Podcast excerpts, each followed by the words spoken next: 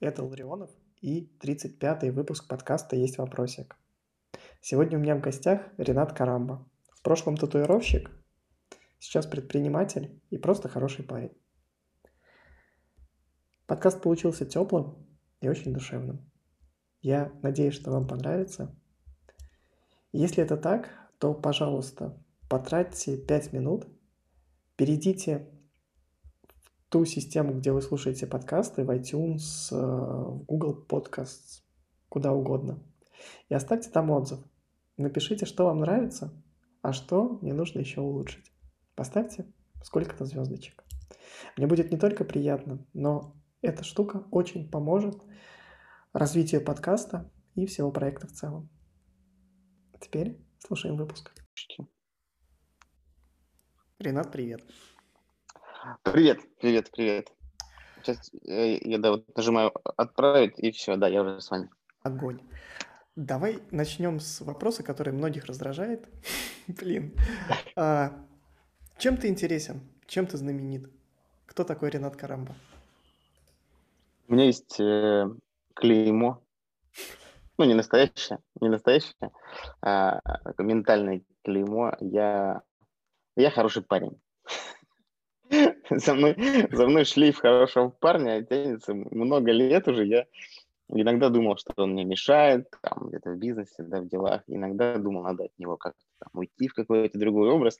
Но когда кто-то где-то меня представляет или где-то меня знакомит с кем-то, говорит, а, это тот классный парень, да, тот клевый чувак. Я такой, да, да, это я, это я. Не знаю, хорошо это или плохо, но все, что я делал, с кем бы я там ни работал, не учился, какие-то проекты не запускал, всегда благо. У меня хорошее реноме такое оставалось, положительное всегда. А, и даже если что-то не получалось, неважно. А, и всегда был позитивный флер во всем, что я делал. Ну, совершенно неважно, что это было, маленькие, большие проекты, какие-то медийные, не медийные. Вот, но да, я, я тот самый хороший парень, тот самый Ренат, как часто говорят. Слушай, а оно тебе больше помогает было, ну, конечно, конечно. Было такое, когда вот это, не знаю, а, ощущение хорошего парня, оно прям мешало. Я почему спрашиваю? Потому что знаю, то ли у Лобковского, то ли у какого-то другого психолога была прям книжка, типа «Как не быть хорошим парнем».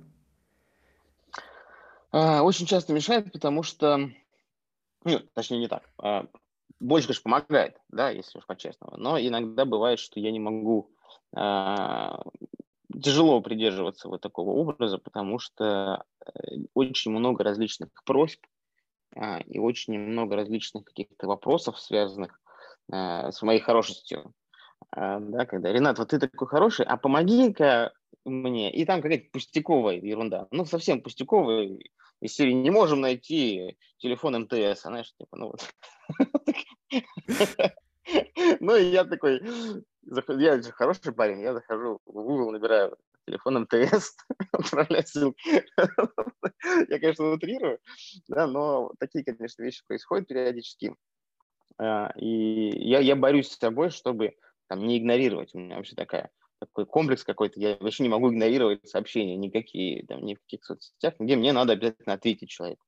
Не знаю, это воспитание или что, но я вот такой, надо ответить, значит, отвечаю всегда. Слушай, а э, и мешает мне это, конечно. А как ты думаешь, вот эта э, невозможность игнорировать или там э, неспособность, наверное, даже игнорировать, откуда она возникает? Просто я за собой такую же фигню замечаю. Ну, то есть вот там типа висит сообщение, я понимаю, что вроде как можно не отвечать, но руки сами тянутся. Да это, мне кажется, воспитание. Ну, то есть, ну, вот воспитание такое привитое родителям, не знаю, школы, там, детским садом, а, что если к тебе кто-то обращается, то обязательно надо ответить. Даже если там ты не хочешь отвечать, или там вопрос какой-то, да, ну, я не говорю совсем, может, там троллинг какой-то, да, или там буллинг, а, то да, даже если ты не знаешь написать, там, здравствуйте, я не знаю. То есть для меня вот это не, невозможно не ответить, это я не смогу спать, это как, знаешь, незакрытый, незакрытый шкафчик на кухне, вот есть такой бзик, ну, невозможно спать, если шкафчик не закрыт на кухне. Как, кто, кто кем надо быть, чтобы спать в таком состоянии? Я, я, я не могу пойти спать, пока посуда не помыта. Ну вот, типа, она лежит. Ну вот, Такая же фигня. Вот. Плохо, конечно, что ты сравниваешь людей с посудой не помытой, ну ладно. Воу ты. Ладно. Слушай, я вчера, позавчера смотрел интервью с тобой, узнал, что ты из Якутии. Да, я родился в Якутии. И это, блин, это оказалось интересно. То есть, а, как ты попал в Москву? Почему? за- Зачем ты туда поехал вообще? То есть, типа, А, Я сейчас там конечно, тоже, тоже задаю этот вопрос. а- а- алмазы собирать. 20 лет. Что там в Якутии? Нет, в Якутии я родился.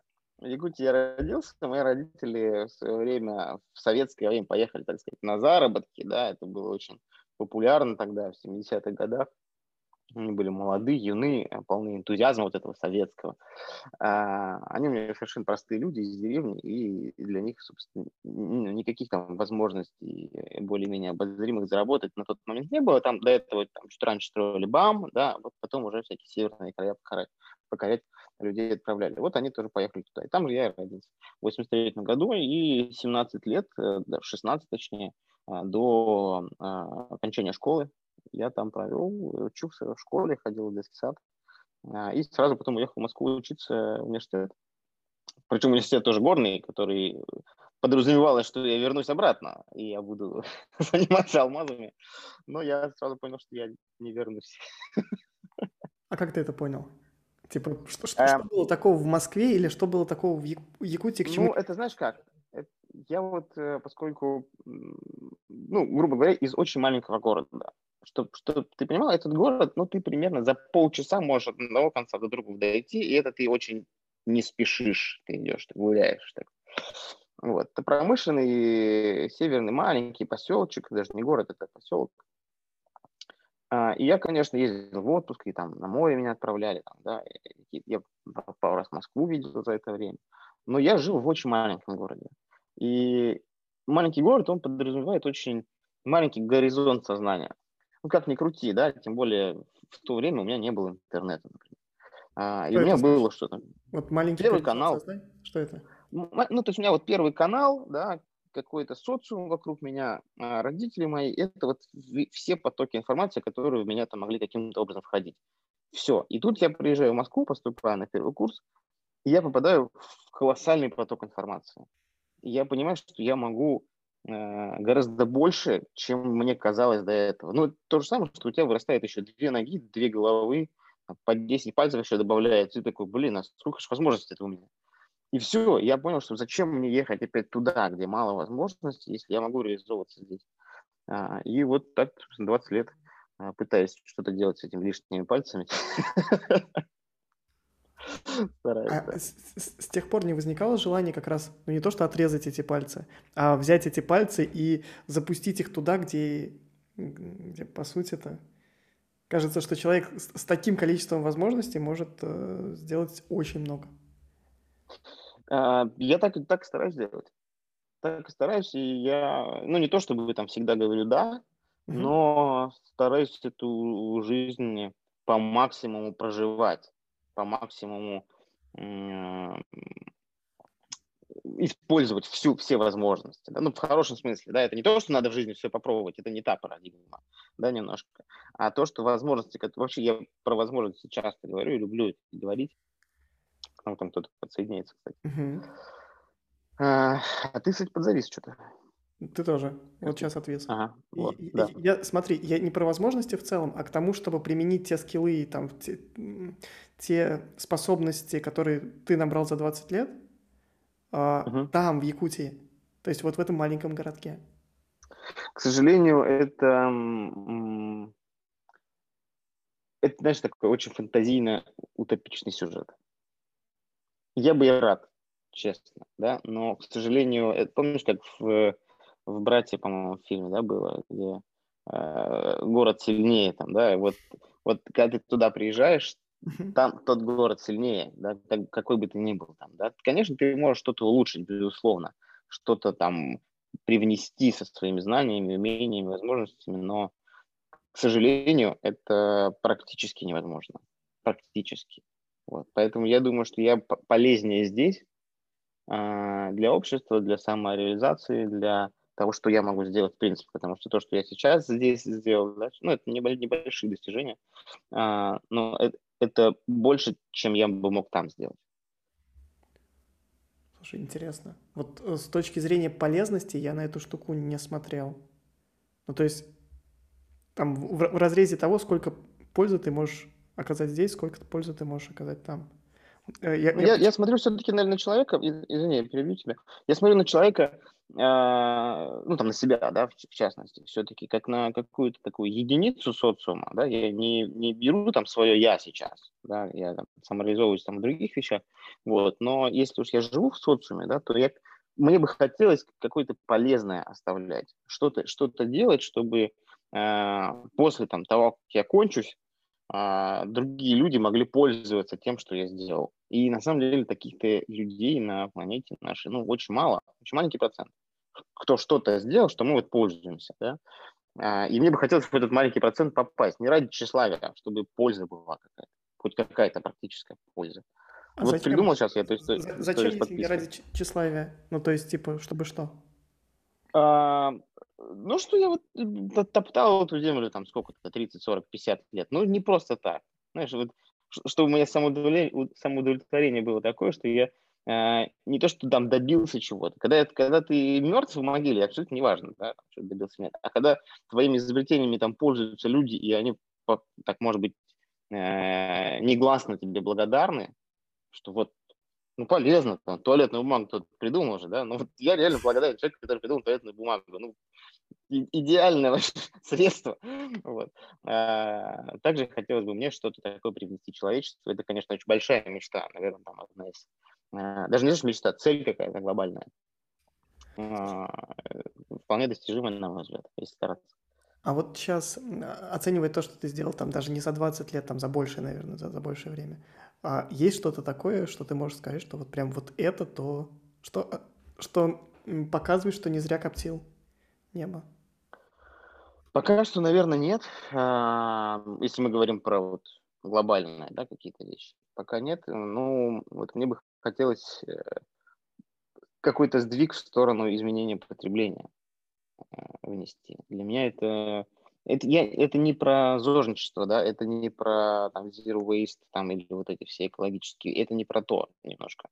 Я больше там про технологии, про изменение, потребления, изменение культуры потребления. То есть есть вещи, в которых мы шагнули сильно вперед, например, вот мы с тобой сидим сейчас, да, и по digital каким-то там циферкам общаемся и транслируем это, да, все это в реальном времени. Это ну, большой шаг. А, вместо того, чтобы мы бы сели на, на лошадей и друг к другу в губернии приехали, да, и там за столом, э, за чарочкой сидели бы что-то обсуждали. Ну, то есть много шагов уже прошло, итераций. А вот, например, э, с точки зрения покупки, ну, неважно чего, вот магазинной культуры, не очень далеко мы ушли. Ну, то есть это все равно вот ты какой-то поход на рынок, как в Средневековье. Ну, точно так же было. Ты идешь на рынок в Средневековье, у тебя там какие-то огурцы, помидоры, ты вот выбираешь, что-то платишь и уходишь. Вот Поменялась упаковка, не... по сути. Поменялся ну, ну, да, так, там, не знаю, вот... Яндекс Маркет, вот то, та, та же, собственно, витрина. Также пришел... То же самое. Ты открыл, да, компьютер, куда-то зашел, выбрал из каких-то там э, товаров и заплатил и ушел. Я, я все-таки там больше за другую культуру. Мне кажется, что она вот это себя изжила. Если посчитать, сколько раз мы ходили к этим витринам в день, ну, за хлебом, да мы же ходим, да, или за какими-то продуктами, ну, это вот само передвижение от дома до витрины – это ежедневное бесполезное какое-то время. Можно списать это на физическую нагрузку какую-то, что я как-то там разминаюсь это время. Все фигня, на самом деле ерунда. Хочешь разминаться, разминайся. Вон. Возьми там на турник, сходи в спортзал и так далее. И э, мне кажется, продукты и там товары, которые тебе нужны, они сами должны автоматически уже приезжать. У них хватает технологий нам чтобы запустить эту систему, в которой автоматически списываются средства, автоматически формируются твои потребности какие-то, или ты формируешь их каким-то образом на, на год вперед. И все, и ты просто к тебе их приносят там.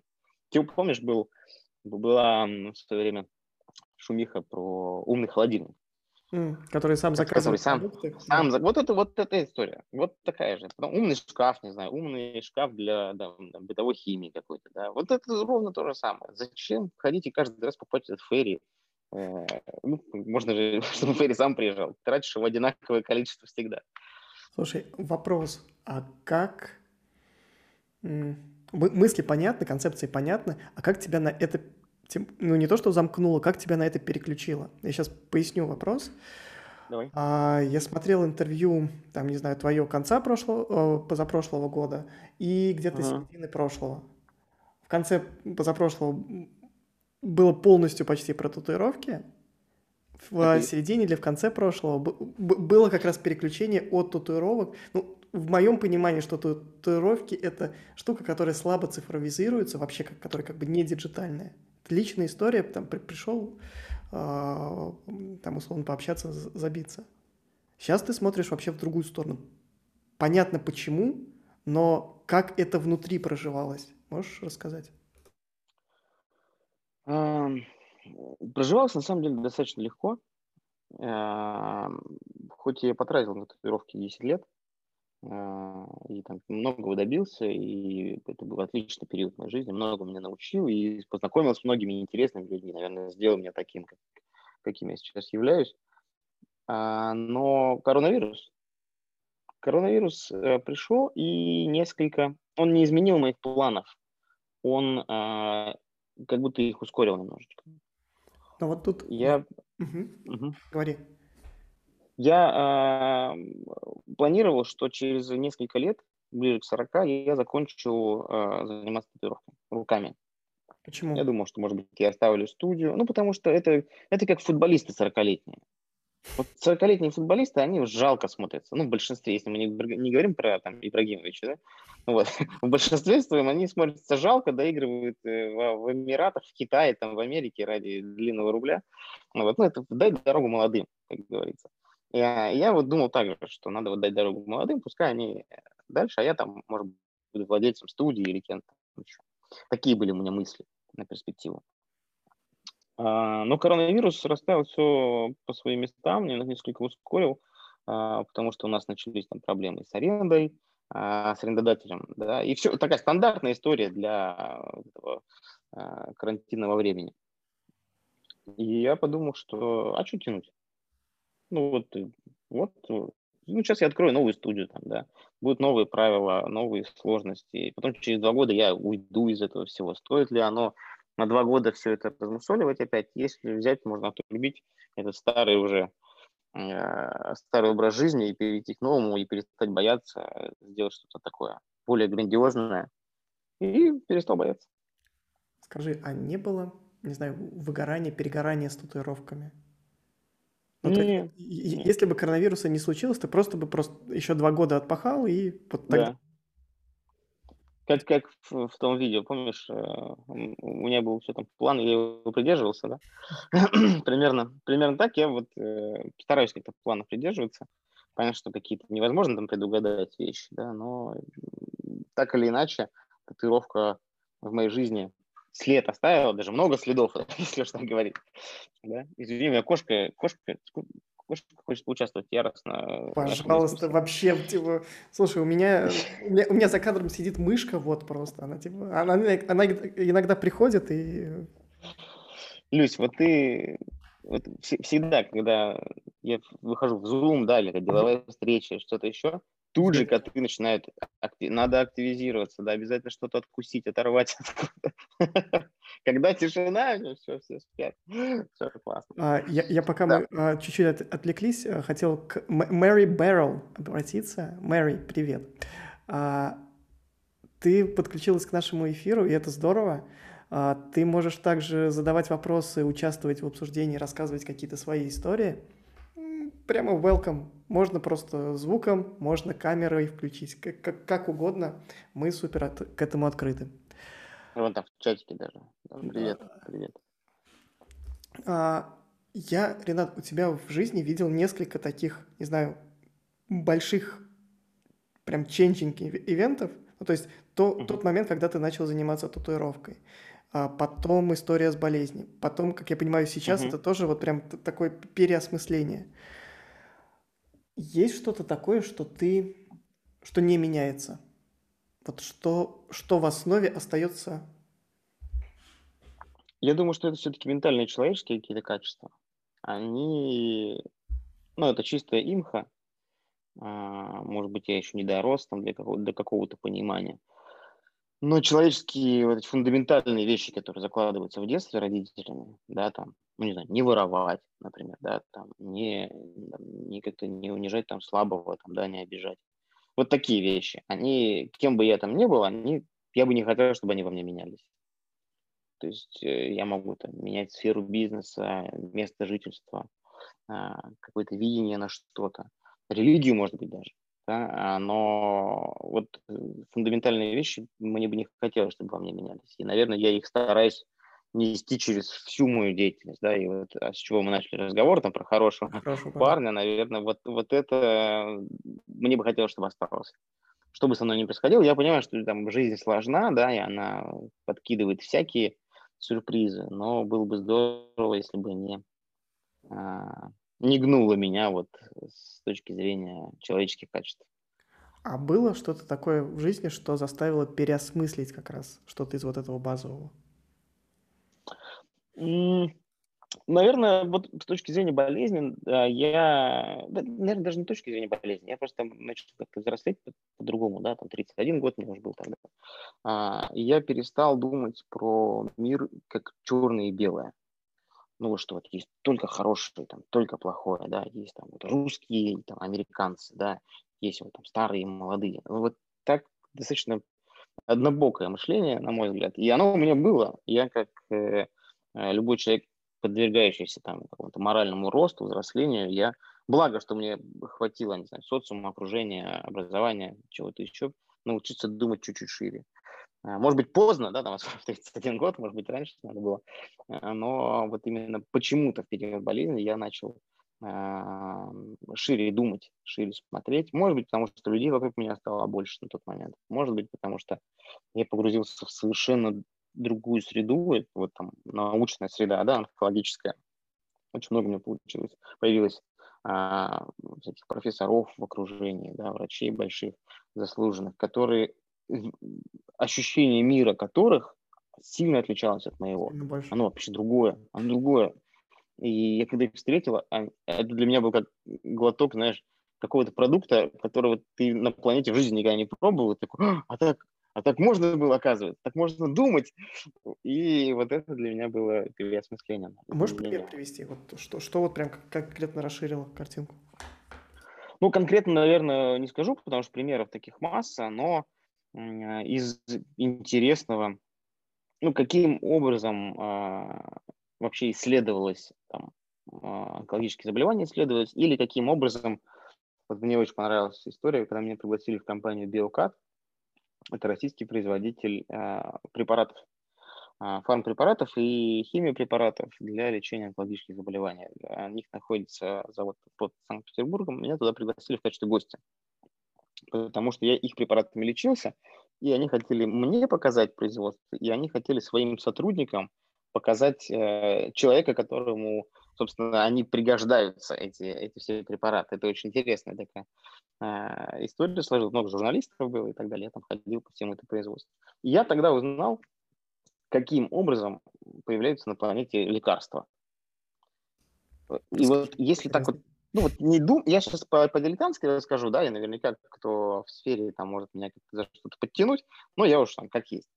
Эм, грубо говоря, есть определенный там, запрос какой-то, ну, не знаю, на диарею. Вот есть диарея, надо придумать там пилюлю от диареи какой-то. Э, и ученые умы собираются и начинают перебирать э, тонны миллионов белков, объединять их между собой, и пытаться найти пилюлю от диареи. И вот что-то у них через 10 лет получилось, потратили они на это 10 миллионов долларов, э, получилась какая-то таблетка, они взяли ее, дали там какому-то микроорганизму, сработало, дали там мышки, сработало, дали птички, не сработало. Ну ладно, еще 10 лет они белки перебирают, тратят еще 100 миллионов долларов, опять дают, не получается. Окей, еще 10 лет, еще там тысячу миллионов долларов – в итоге все получается, проходит там кучу тестов, чего-то еще, а все это очень большие деньги, огромные, колоссальные деньги на разработку, много лет. Некоторые люди по работе с этим препаратом умирают, рождаются новые врачи, исследование идет, э, и на выходе получается таблетка, которую придумала компания какая-то, не знаю, Биокат, например. Для человечества они придумали эту таблетку. И они говорят человечеству, мы таблетку придумали, вот она, ее можно сделать. Человечество говорит, классно, дайте нам эту таблетку. Они говорят, круто, но мы потратили на это там 700 миллиардов долларов. Классно было бы нам хотя бы затраты наши отбить на это дело. Ну и поэтому в какой-то момент связывается какое-то государство, которое берет на себя обязательство этот препарат внутри своей страны распространять по каким-то льготным условиям.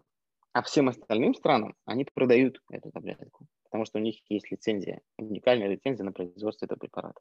Тем самым такое происходит коммерческое распространение препарата, но э, есть какой-то срок, э, в течение которого они это могут делать, а потом они обязаны отдать патент, чтобы другие компании производили. Делали Тем самым препарат подешевеет.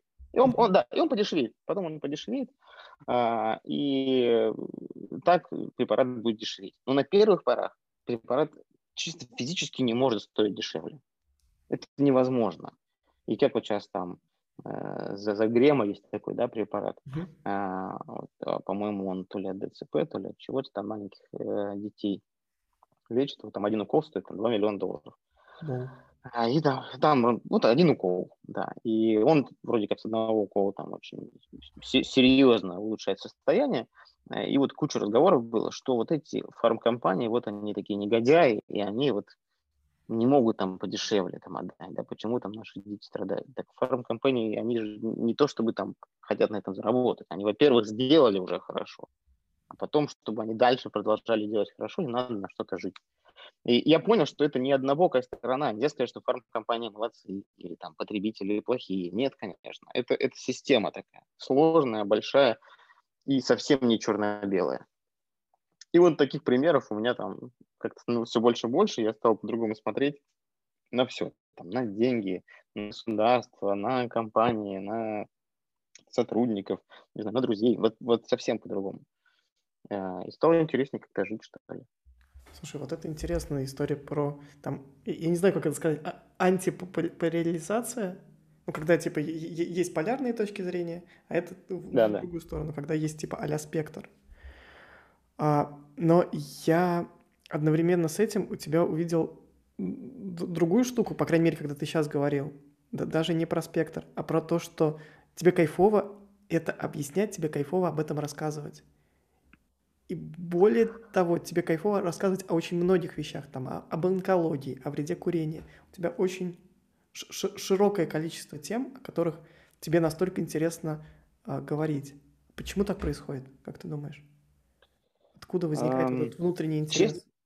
Честно, честно, я не знаю. Я не то чтобы там какой-то очень интересующийся, да, я стараюсь вот развиваться, насколько я могу, разносторонне, а, но в тех сферах, которые мне интересны. какие-то вещи я потребляю, какие-то я могу транслировать немножечко, но почему говорю немножечко, да, такая оговорка, потому что я так по верхушкам нахватался чуть-чуть, да, но дискуссию могу поддержать. И очень часто мне говорили, что со мной интересно разговаривать, но в большей степени, наверное, это совокупность того, что я и говорю, и слушаю, но а, я не сторонник радикализма. И я не, не говорю, что вот смотри, фармкомпании такие, и ты должен вот мою точку зрения принять. Да ничего ты мне не должен. Ну так-то. Есть вот такое мнение, оно во мне сформировалось, и оно не обязательно должно быть твоим или кем-то еще. Вот оно у меня такое. При этом я готов свою точку зрения пересмотреть, если количество аргументов будет достаточное для меня от кого-то со стороны. Потому что я, я не ставлю в абсолют те знания, которые уже ко мне пришли. Наоборот, это э, как там принцип э, Даннинга-Крюгера, mm-hmm. да, эффект Даннинга-Крюгера, когда э, чем больше ты погружаешься в какую-то среду, в какое-то мнение, да, тем понимаешь, что ты меньше знаешь. Да. Вот для меня это ключевая мысль, которую я стараюсь всегда держать в голове. И она меня как э, э, такой какой-то мотивационный червячок меня все время подначивает, как-то э, куда-то подталкивает, что особенно в интересных темах, на каких-то интересных людях, в интересных беседах, э, что я могу, могу погрузиться в это, а там еще больше знаний, там еще больше видений, да, там еще больше направлений каких-то. Это же, это же интересно. А В глобально любую сторону копни. Какие темы тебе сейчас интересны? Вот э, глобально куда ты сейчас копаешь? Есть что-то такое? А, да, сейчас мне интересны технологии, сейчас мне интересны, а, ну, там, с точки зрения, не знаю, может, развлечения даже, да, Х- хотя не знаю, можно назвать это развлечением, мне э, нравятся исторические какие-то а, факты, а, причем определенных эпох, связанных с определенными личностями. Вот такое мне нравится. А, ну, к примеру, я был на одной съемке, и там был перерыв в час. Надо было час сидеть просто в какой-то а, такой зоне отдыха. А, И там для э, интерьера на полке Мгм. стояла вся, вся э, собрание сочинений все Ленина. Воу. 50 там томов. Вот, и Просто просто для одинаковые оформления. книжки. Э, Так и есть. Никаких других книжек не было. Красивая полка, все такое в минимализме и старые книжки вот Ленина. Я эти книжки видел много раз. Где-то в гостях у кого-то еще. Никогда не читал Ленина. Вообще неинтересно было это. И как-то, ну вот прям, фу. Я вообще как очень так относился как-то э, без должного, наверное, интереса к таким революционным движениям, тем более, когда один человек написал там 50 книг, а, ну, как минимум, должно было меня заинтересовать, но почему-то до этого не заинтересовало. И я, э, потому что делать было нечего, от телефона я уже устал, я взял, вот с середины взял книжку, в середине я открыл какого-то Тома Ленина, а, и там так стало интересно. Ин- Интересно, э, как человек писал, как он подавал, ну, не знаю, он, да, это писал, тоже вопрос, а, как там написано, какая подача, для чего это, и ты начинаешь эти, э, развивать свою мысль, разгонять, почему, вопросы задавать. А если у тебя вопросы появляются к какой-то теме, а, это же не закрытый шкафчик на кухне. Значит, ин- да, Ты же, значит, так, интересно. так, сейчас я, подождите, сейчас я разберусь, и ты уже там пошел в Google, да, ты уже пошел читать, что-то смотреть. А, И история Ленина и вообще вот революционного движения России, а, э, там, царской да, России, очень оказалось интересно мне. Я там послушал множество подкастов, почитал много литературы на эту тему. И еще хочу себе купить эту, э, все эти томы Ленина. Но, во-первых, я пока себя сдерживаю, потому что это 50 книг, которые куда-то надо положить. А в моем списке непрочитанных книг, ну, нам тоже хватает еще. Поэтому посвятить оставшуюся жизнь чтению Ленина, ну, наверное, это немножко перегибание какое-то. Не знаю, у меня Исторический, момент исторический момент. Так, очень похожая история с, с историей случи... История с историей. Конечно, Никита редактор, да. А, а, я начал наслушивать подкасты, там «Изюм без булки», а. «При царе Горохе», что там еще. Ну, короче, десятки исторических подкастов, куда-то еду, я их врубаю. И, блин, я понимаю, что это просто пласт какой-то. Да, ты в школе что-то учил, но вот этого ты не видел. Ты не видел каких-то, я не знаю, исторических расследований. Ты не, не видел, как жили тогда люди. И это настолько интересно. Ты, блин, ловишь просто вайб какой-то. Это прикольно. И вот тут же, возвращаясь там к черному и белому, я а, старался всегда трезво там как-то выцегонить в тексте, да, в подаче, ну, чаще всего это текст, а, в подаче а, интонацию автора, подающего, потому что автор тоже какую-то сторону занимает, да, и рассказывая о каком-то событии, он может для себя сторону выбирать. Мне не очень это всегда нравилось, я старался читать такую нейтральную литературу, которая просто подает сухие факты, а дальше ты с этими фактами сам а, додумываешь, что хочешь, там, что тебе ближе. Вот, поэтому это тоже меня отчасти ну, тренирует, наверное, если так сказать. Думать чуть-чуть вот шире, чуть-чуть разнообразнее. А почему? Вот ты, ты, ты сказал, что э, как бы была склонность к литературе, которая бе- ну, бе- без позиции, условно. Мгм.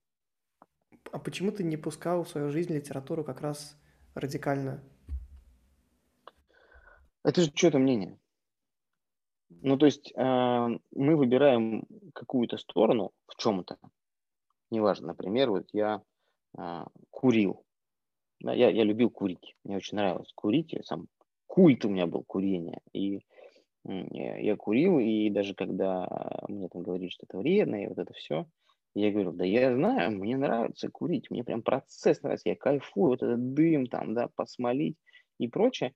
И только спустя много лет, я сейчас там э, пишу уже там, да, несколько лет опять-таки книгу про курение, а, и когда я стал изучать э, процесс курения, да, и вообще природу курения, я понял, что это просто мнение, которое я в какой-то момент принял а, из телевизора, из окружения, от плохих парней, от хороших парней, а, от различных развитых маркетинговых каких-то фишек, которые нам привили, нам, в смысле, человечеству привили, и они мне стали близки. Но это же маркетинговое движение очень классная, безусловно, достойная. Мне кажется, курение вообще достойное Оскара среди маркетинга, я не знаю, какой-то, наверное, премия, какая-то Ed Awards, э, commercial какой-нибудь.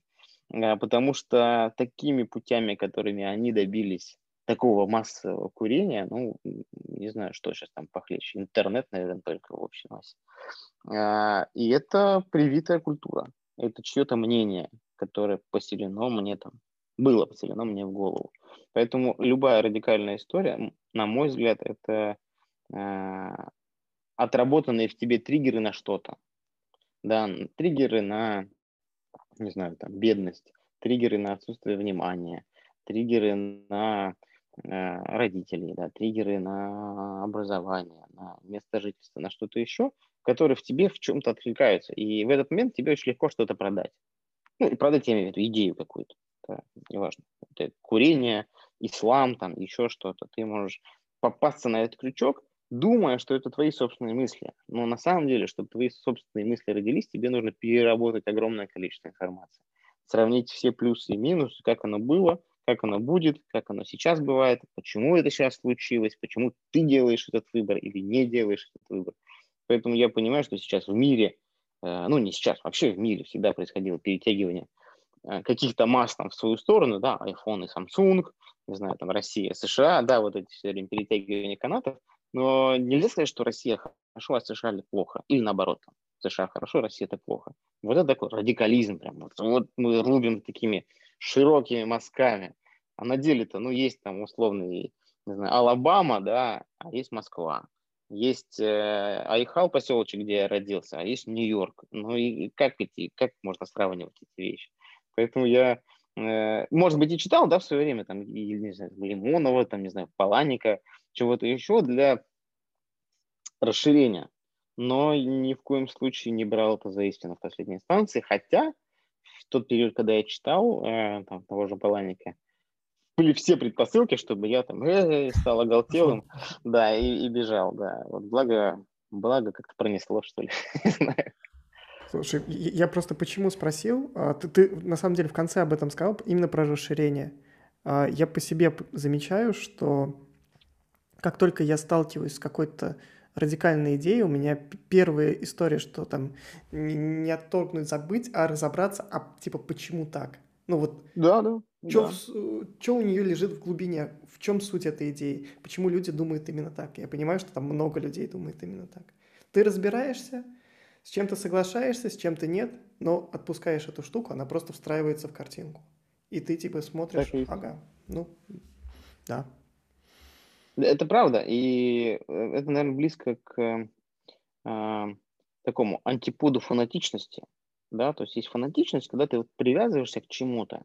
Это как э, э из, известные, да, такие холивары, там есть PlayStation и там Xbox, например. И такие любители PlayStation говорят, да, Xbox дерьмо. Ну вот дерьмо. А, почему дерьмо? Ну там какие-то такие доводы, там джойстик другой, там еще что-то. Игры дороже, дешевле. Фанаты бокса, типа вот эти Sony бои, и ничего не шарят. Ну вот, да, да. И э, это просто холивар, который на деле, э, ну, на мой взгляд, он, э, ну, если там так по-тупому сказать, да, по-школьному, то это такая война школьников. Ну, неважно, там, Samsung, Apple, что-то еще. А если по-хорошему сказать, ну, это такая серьезная фанатичность. И местами она, к сожалению, может быть слепа. И вот эта слепость своим, э, такая вера в свои убеждения, вот такого плана, категоричное убеждение, она э, может сильно, мне кажется, притуплять сознание относительно вот широты взглядов. Увы, вот ты настолько верен своим принципам, настолько, что даже не готов допустить мысли, что мир другой, что мир может быть шире. У тебя были И это, на мой взгляд, может... может... Да, м? говори, сори. Не-не-не, давай, давай. У тебя были такие убеждения, которые как раз ты поменял? А, ну, то есть ты сказал про курение, было что-то еще? Были убеждения, в которых ты А, разуверился? конечно, конечно. И мне кажется, э, вообще нормально развиваться. Вот было бы странно, если бы я не развивался. Да, то есть, Ну вот что а, поменялось, допустим, из такого? ну, пример, вот я с детства, а, как, наверное, любой советский ребенок, ел дома.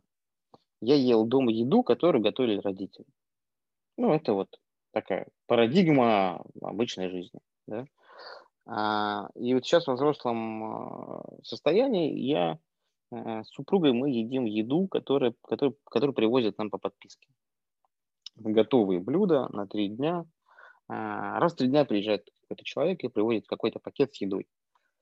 Мы не- практически не готовим. Ну, завтрак может быть, но не готовим. И вот эта а, такая парадигма, она а, до сих пор моим родителям непонятна. Они, они не могут ее в голове своей уложить. Они нас принимают, безусловно, это типа наша жизнь. Нет просто окей. полочки, куда бы это встроилось. Вот, типа, просто Не могут. Сло- сло- сложные. Я это я понимаю. Может быть, я в силу там, возраста, да, я там моложе, чем родителям, они понятно. А, Может, я готов эту полочку выделить в своей жизни, но они уже нет. И вот такой микрослом, да, для меня он не дался там тяжело, чего там говорить, правда. Вот, я там изменил эту жизнь. Или там мы все классно изменили жизнь, сидим дома там и работаем. Я фанат работы из дома, мне очень нравится. Я считаю себя домосеком, я такое выражение придумал. Домосек, да. А, и я э, обожаю сидеть дома, а теперь у меня индульгенция от всех этих э, людей, которые говорят, что ты дома сидишь? Я, теперь по закону сижу дома. Э, Мне это нравится. Вот какие-то вещи поменялись во мне, да, и я с радостью их принимаю в свою жизнь.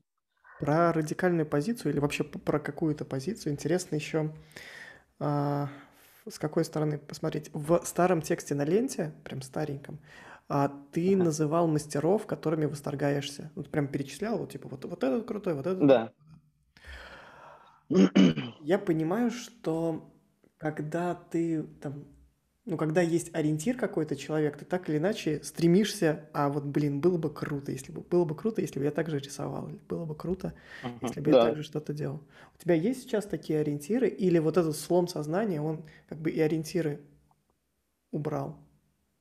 Слом сознания в, в плане ш- широты восприятия картины. Да, есть, есть, безусловно. Я считаю, что без этих ориентиров, а, ну, мы начинаем там плыть, там, теряться как-то в пространстве, и они должны быть, да.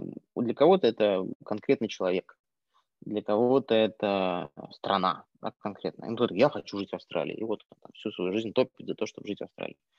А, для кого-то это какой-то образ, например, родителей, такая тоже штука. Для меня скорее это собирать, собирательный образ для меня. Это собирательный образ различных качеств в разных людях, которые мне интересны. Да, что-то там условно от папы, да, что-то от Илона Маска, да, что-то от Криштиану Роналду. А, то есть вот, вот такие кусочки, то есть не, не весь целиком Криштиану Роналду, да, мне во- в, в нем больше не нравится, чем нравится, да, но есть какие-то вещи, которые мне очень нравятся. в. Вот, поэтому а, скорее собирательный, да, чем а, кто-то один. Почему так? Ну, говорю, потому что есть такие персонажи, как Криштиану Роналду, в которых есть что-то, что То, что точно нет. Вот то, то, то, что... Точно нет. Да, Вот эту часть не отвесьте, а вот эту заберите. Согласен, да, вот, вот именно так. Потому что, ну, мне очень нравится а, целеустремленность Криштиану Роналду, да, как, как он с детства позиционировал а, себя а, в мировом футболе. Он сразу ему, там, отец воспитывал в нем эту идею, что ты станешь суперзвездой, ты станешь легендой. Но для этого ты должен очень много работать. Ты должен постоянно работать только на то, чтобы стать суперфутболистом, там, футболистом тысячелетия. И он положил на это жизнь. Это достойно уважения. Такая целеустремленность, это не то, что каждый должен положить теперь свою жизнь на то, чтобы, не знаю, уехать в Австралию. Нет. Вот целеустремленность, вот такое целеполагание, как у Криштиану Роналду, это очень хорошее качество, очень достойное. И получается, что из всех вот этих кусочков собираешься ты в итоге?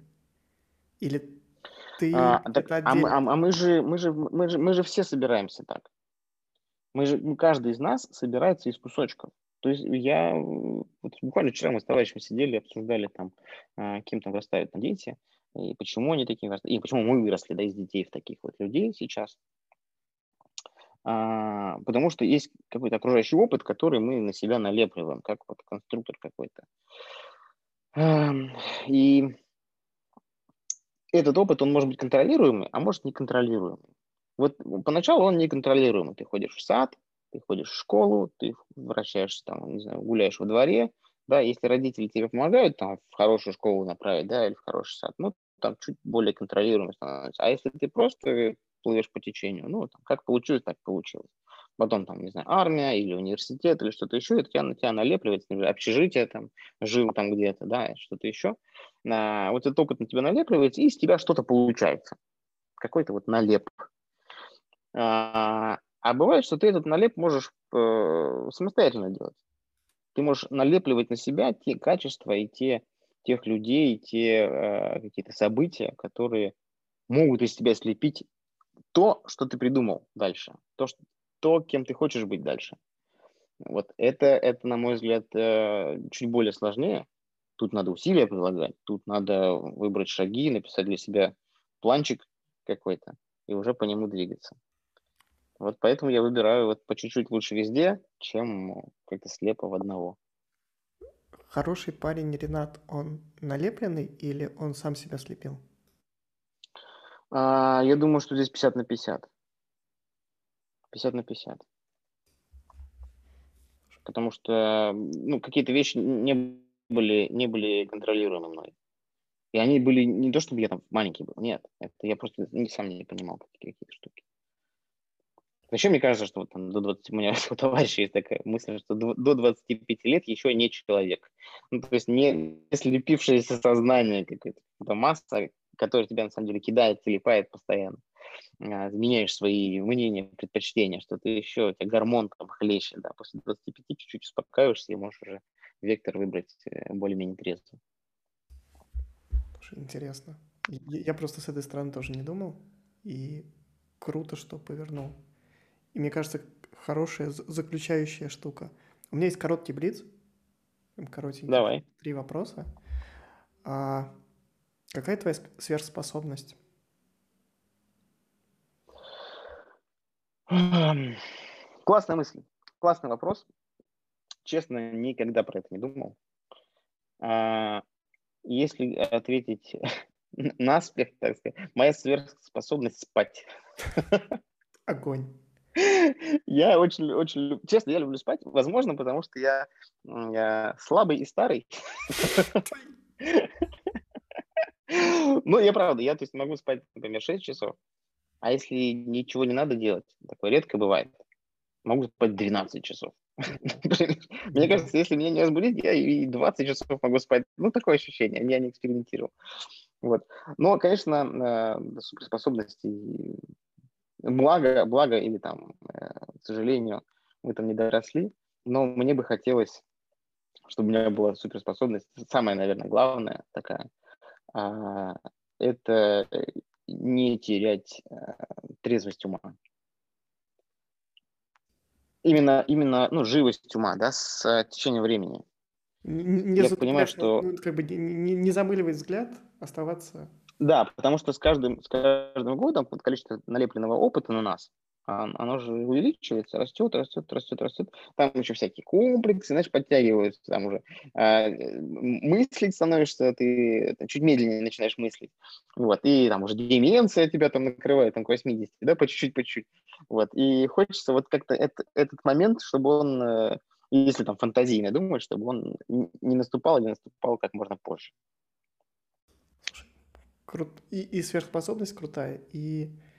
А первый ты просто снял второй вопрос Блица, там был вопрос, как ты отдыхаешь, ну, типа, все, все понятно. Я, на самом деле, у меня есть, я, у меня есть серьезный ответ на эту тему. Я, а, поскольку там практически не пью и там не тусуюсь, да, и, там, сейчас уже в отпуск никуда мы не ездим, а, я а, отключаю голову игрой в футбол. Я играю в футбол приставку. Uh-huh. Вот. И играю там час, час-два могу поиграть в день. Это тот э, процесс, в котором я не могу думать. Ну, то есть это какое-то отупление в экран. А, я бы, например, выпивал, мне кажется. Я бы с удовольствием выпивал, но, к сожалению, если ты поиграл в эту приставку два часа, после этого ты сел и дальше начал работать. Uh-huh. Вот с выпиванием такого так не бывает. Нет такого, что ты два часа повыпивал, потом пошел работать, к сожалению, не получишь. Там, если ты повыпивал, то потом уже и завтра выпало немножечко у тебя.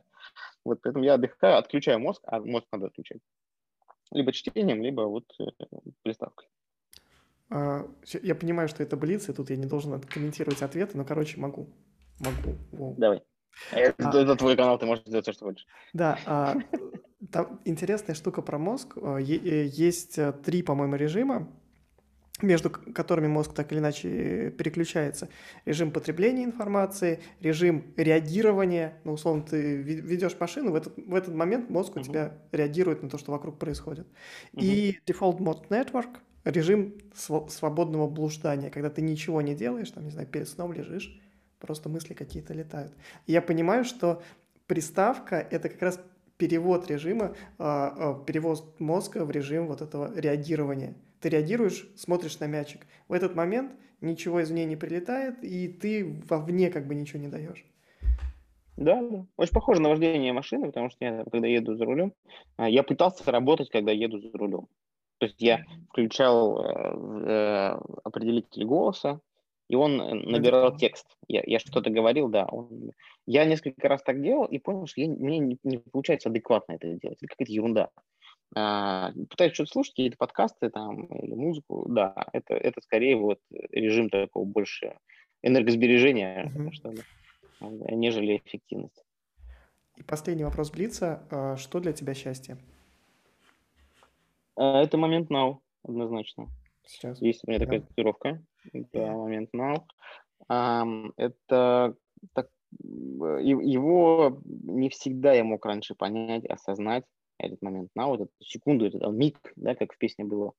Но после 15 года, когда я выздоровел, я, я стал, не знаю, более свободен, может быть, да, как-то душевно, ментально, а, и я этот момент ловлю чаще. То есть я могу просто идти по улице, так, оп, как-то откуда-то он изнутри у меня возник, да, вот это, эта секунда, она же есть жизнь, да, это не завтра жизнь, не вчера она была, она вот сейчас, мы с тобой разговариваем, вот счастлив ли я в этой секунде? Абсолютно, абсолютно, это полное ощущение счастья. Да, конечно, бывают моменты, когда я в этой секунде несчастен, да, что-то со мной произошло, вот, но я, по крайней мере, стараюсь улучшить жизнь, чтобы она была в больших количествах моментов счастья продолжалась, в больших секундах, там, в минуте например, чтобы я об этом думал, а не думал, как бы мне прибежать к этому счастью. Потому что, э, на мой взгляд, ну, путь-то, путь сам важнее, чем э, финальная цель. Она должна быть, но путь важнее. Это так, так, такая хорошая буддийская, наверное, даже даосская мысль про... Ну, а, к сожалению, я вот далек от этого. А, два последних-последних вопроса, которые я всем задаю, они не блицы, просто финальные. Кого позвать в следующий раз? Назови, пожалуйста, трех людей. Из интересных э, поболтать, да? Я думаю, что можно позвать Георгия Карпенко. Кто это? Георгий Карпенко. Это сооснователь компании Hurma Group. Mm. А, а, они занимаются ресторанами, консалтингом, э, рекрутингом, много чем. Вот. И очень интересный человек. С ним есть о чем поговорить. А, очень глубокий, такой философский, веселый в то же время. А, так, хороший вопрос. С кем еще поговорить? Эм, возраст, э, профессия, Вообще пол, ген, гендерная принадлежность. Никаких. Э, так, ладно, давай тогда возьмем есть у меня еще один, блин, тоже Гоша, кстати. Но он, правда, Гоша, тот, если Георгий, то этот Гоша Игорь. Так уж так получилось. не спрашиваю, почему, никто не знает ответ на этот вопрос, даже его родители, которые называют его Гошей, а по паспорту он Игорь. Вот, а, это Игорь Дарлык, а, это мой тоже товарищ, а, он основатель э, фитнес-кроссфит-клуба Снегири. Очень интересный э, человек, с очень интересной историей. Я думаю, что он, он очень болтливый, очень болтливый, очень интересный. И третий – это, я думаю, что Серафим Пикалов, э, Серафим Серафимович, его, его действительно так зовут, его отца звали Серафим Серафимович, его деда звали Серафим Серафимович. Сразу видно, люди без фантазии. Эм, только фантазии хватило на сложное имя, да. А дальше уже все пошло, пошло по накатанной. Да. Эм, да, и он занимается несколько лет уже большим стартапом по э, умной детской игрушке. Mm. Это такая, такой девайс, который... Да, я не могу, к сожалению, нормально рассказать, я думаю, что он сам расскажет. Вот. И человек тоже с интереснейшей судьбой. Он человек, э, он инвалид, потерял ногу в аварии. Я его узнал еще до этой аварии, после этой аварии. Вот он, мне кажется, достиг гораздо большего, чем до этой аварии, да, он там какой-то чемпион там по скалолазанию среди инвалидов, там на этом протезе, ну, на сноуборде. Ну, короче, короче, Интересно. там Burning Man, у него богатейшая история, он много уверен, что расскажет, сам по себе человек интересный. Вот этих трех, я думаю, что я сам с радостью посмотрел, послушал с ним разговор. Спасибо тебе. И последнее. Как в Яндекс Такси или как в Убере оцени эту поездку, оцени этот эфир по шкале от 1 до 5? Слушай, мне, мне кажется, это один из вообще из самых э, я не знаю, есть ли там у тебя ползунок э, душевности, но вот э, по душевности, наверное, это самый душевный разговор, который у меня был, такой публичный, да, отчасти, вот, и да, это не было интервью, это, это именно была беседа, и от этого душевность только там набирает. Поэтому, да, мне очень понравилось. Ой, у меня наушник даже улетел от радости. Спасибо тебе жму руку. Вот. Да, тебе, тебе спасибо. Да, виртуально, я не знаю, как теперь виртуальным, какой-то смайлик надо присылать, да, где? Да, да. Ладно. Да, спасибо большое, а, удачи, да, и рад, что субботний день начался так. Я. Давай. Пока-пока. Спасибо, пока.